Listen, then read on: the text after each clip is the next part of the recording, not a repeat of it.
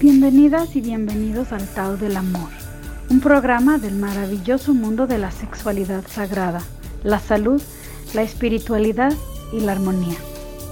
Con ustedes Jerónimo García, sexólogo, educador e instructor senior nivel 2 del Universal Healing Tao System del Grand Master Mantak Chia de Tailandia en Chikung Sexual. Esto es el Tao del Amor.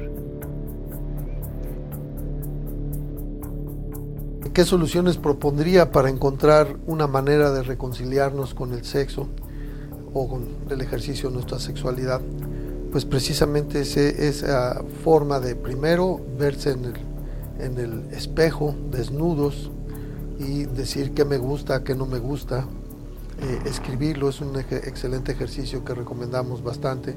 Personas sobre todo que han vivido dentro de una familia muy sexofóbica, una sociedad muy sexofóbica que han experimentado una religión muy sexofóbica, o sea, donde hay un rechazo, aversión siquiera a tratar el tema, lo cual así, pues sí me parece muy extraño, porque entonces diríamos, no hablemos tampoco de nutrición en un país de sobrepeso. Si sabemos que la principal causa de separación de parejas son causas sexuales, ¿cómo no vamos a tratar el tema? Y debería tratarse con toda naturalidad y desde pequeños, o sea, de acuerdo a, la edad de, los pequeños se va hablando de lo que necesitan saber de acuerdo a su edad. Y esta forma de reconciliarnos con nosotros mismos, con eh, toda, porque hay que recordar que los siete primeros años de vida son cruciales en la manera en como nosotros construimos nuestro mapa de los reflejos eróticos. Y los siguientes siete años, en los 14, que eh, es donde se desarrollan los rasgos sexuales secundarios, donde venía la menarca, o sea, la, primera menstruación, donde venía la yarca, la primera eyaculación. Todos estos fenómenos nosotros tendríamos que anticipar, porque hoy en día estamos encontrando que desde los 8 o 9 años de edad empiezan a darse estos fenómenos. Entonces, ¿desde qué edad habría que explicar a los pequeños y las pequeñas la importancia de estos fenómenos desde una visión ontológica. Por eso la perspectiva ontológica de la sexualidad humana es una visión donde el sexo se contempla como, y la sexualidad, como algo sagrado. Los genitales son los únicos órganos que son responsables de traer a un alma de otra dimensión y proporcionarle un cuerpo. Por eso merecen todo nuestro respeto, nuestra admiración, y así hay que enseñarle a los pequeños de las pequeñas a eh, tratar sus genitales con todo ese respeto, con, si los van a tocar, que se laven antes sus manitas, tienen la confianza de hacerlo en un espacio, o sea, y ahí aprovechan también para explicarles de la prevención del abuso sexual infantil, que es algo también una gran responsabilidad de, los padres y madres eh, para prevenirlo, porque en nuestro intento de sobreprotección estaríamos eh, vulnerándolos más a, esta situación.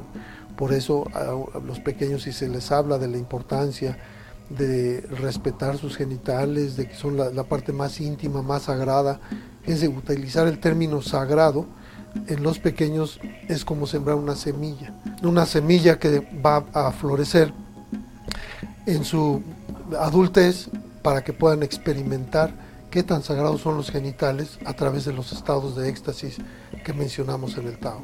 Pero ¿cómo empieza todo? Primero con una reconciliación de nuestros genitales.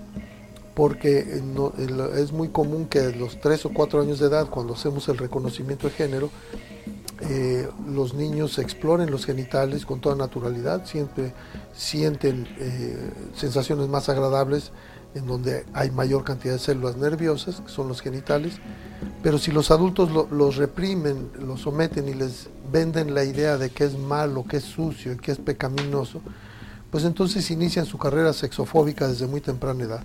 Lo que queremos promover es que vivamos mejor en un paradigma sexofílico, en un paradigma donde la sexualidad se contempla como algo sano, natural y, e incluso sagrado y espiritual.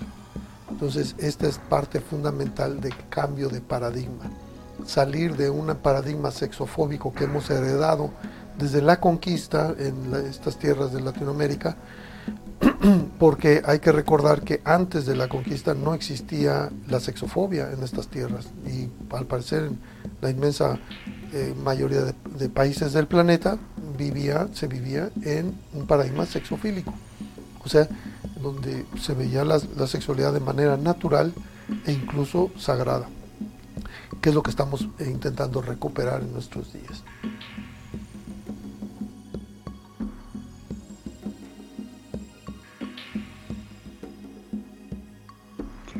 Visítanos en nuestras redes sociales en Facebook como El Tao del Amor y en Instagram como arroba Tao del Amor. Para ver nuestros cursos en línea en online.taodelamor.com. Muchas gracias por escuchar el Tao del Amor. Nos vemos en el próximo programa.